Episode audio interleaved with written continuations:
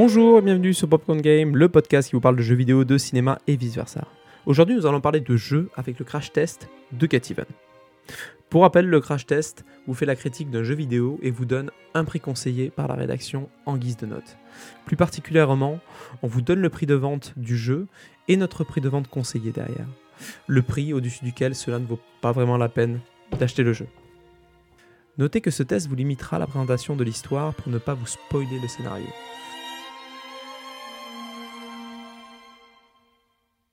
Get Even est un FPS développé par The Farm 51 et édité par Namco Bandai. Il vous place aux commandes de Cole Black, un ancien mercenaire devenu détective privé et enquêtant sur le kidnapping d'une jeune fille. Après un événement brutal survenu durant l'introduction, votre héros se réveillera amnésique dans un hôpital psychiatrique vraisemblablement abandonné.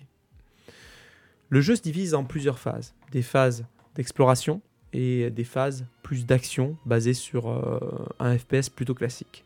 Commençons par la phase d'exploration.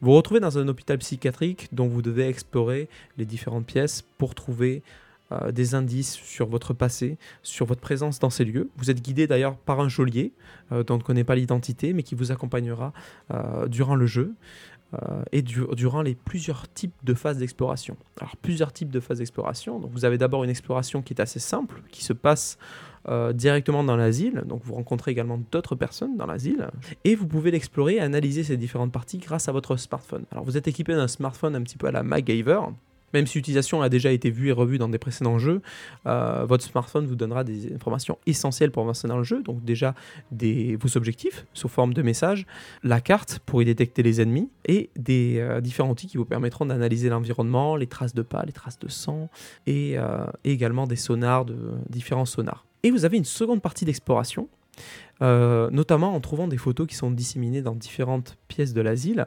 Euh, ces photos vous permettront de, revenir, de revivre différentes scènes du passé. Donc elles vous donneront des informations sur votre passé, sur les tenants et aboutissants de votre présence dans ces lieux et votre rôle dans le funeste destin de, la jeune fille. Voilà, donc en fixant ces photos, euh, vous pouvez revivre la scène, les différentes scènes du passé.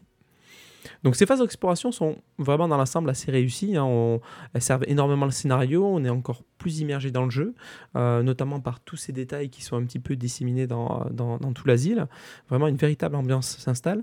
Le petit bémol à ce niveau-là reste le, le, côté très linéaire en fait du, de, ces niveaux en fait de l'exploration.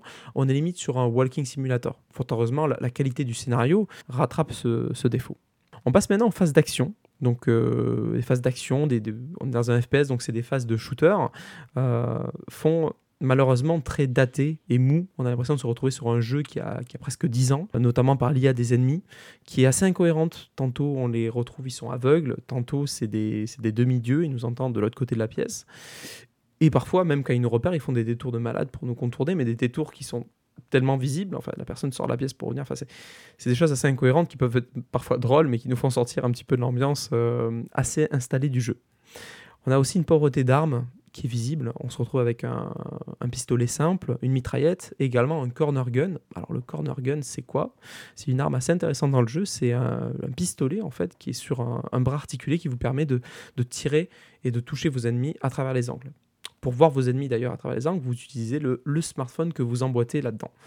Petit problème quand vous êtes euh, dans cette situation, c'est que vous, la plupart du temps, vous ne pouvez pas, quand vous êtes proche d'un mur, voir ce que vous avez à l'écran. Donc ça peut parfois, euh, on va dire, gâcher certaines phases d'infiltration.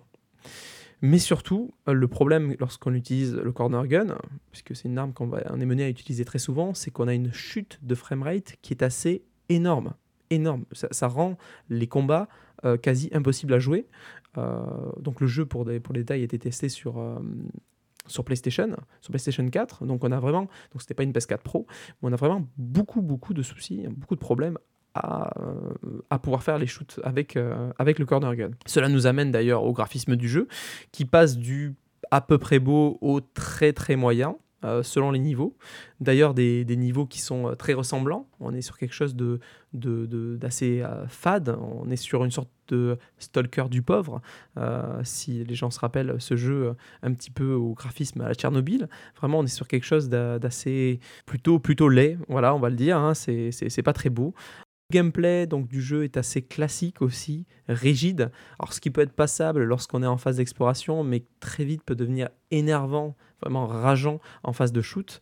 Côté musique, par contre, c'est vraiment le point fort du jeu, le point majeur du jeu. On est ici vraiment sur un, must-have, même un exemple pour l'industrie vidéoludique. Oui, je, pèse mes mots. Euh, tout d'abord, le casting vocal, très british, mais de qualité, vraiment avec une bonne voix, vraiment le héros a une bonne voix, là il n'y a rien à reprocher, mais c'est surtout la bande originale composée par Olivier de Rivière et interprétée par l'Orchestre Philharmonique de Bruxelles.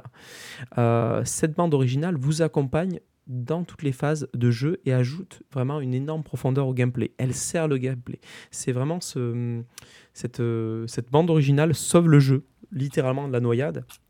Ça en fait un titre très intéressant d'ailleurs. Donc pour vous matérialiser ce qui se passe, euh, je vais vous laisser écouter ce petit son là qui arrive là.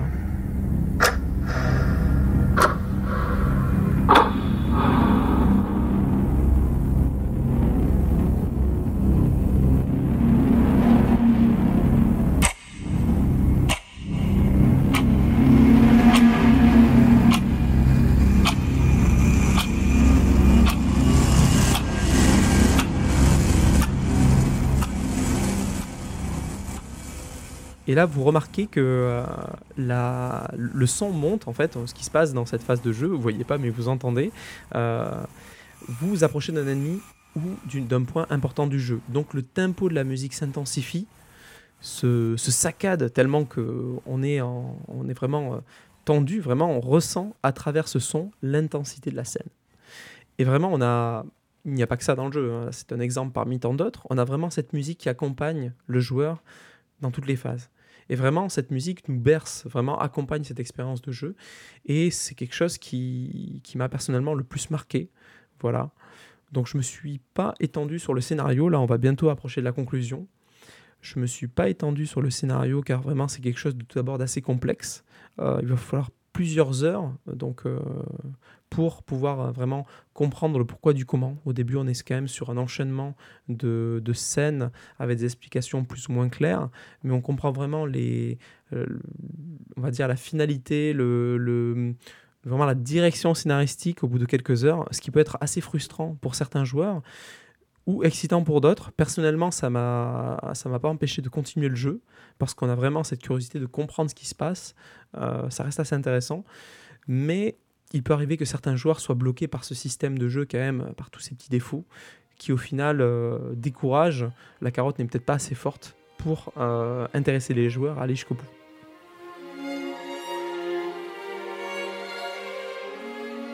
En conclusion, le prix de ce crash test pour Get Even est de 15 euros sur les 30 euros que l'on peut constater sur différentes marketplaces. Voilà. Donc on vous conseille de, prendre ce jeu aux alentours des 15 euros. Pourquoi? Parce que Get Even est, un jeu bourré de qualité, mais qui, est vraiment bourré de défauts également, malheureusement. C'est une sorte de diamant brut du jeu vidéo. Voilà, c'est issu d'un petit studio polonais vraiment qui, était rempli de bonnes intentions. Euh, il est bourré de bonnes idées, d'une qualité de, sonore qui est, qui, est, qui est, très intéressante, qui est exceptionnelle. Mais il est également euh, rempli de petits défauts, de défauts techniques, de défauts de gameplay, de, de, multitude de défauts. Vraiment, quand vous y jouez, ça vous saute aux yeux. Et malheureusement, c'est ça. C'est qu'en surface, en fait, ces petits défauts dégradent l'expérience du jeu. Voilà. Donc il parviendra sans souci à, séduire une bonne partie des joueurs, mais il en rebutera également la plupart hein, euh, qui sont sensibles à ce genre de, euh, de problèmes. Et voilà, c'était Drustan pour le crash test de Get Even. Merci de m'avoir écouté et à très vite sur Popcorn Game.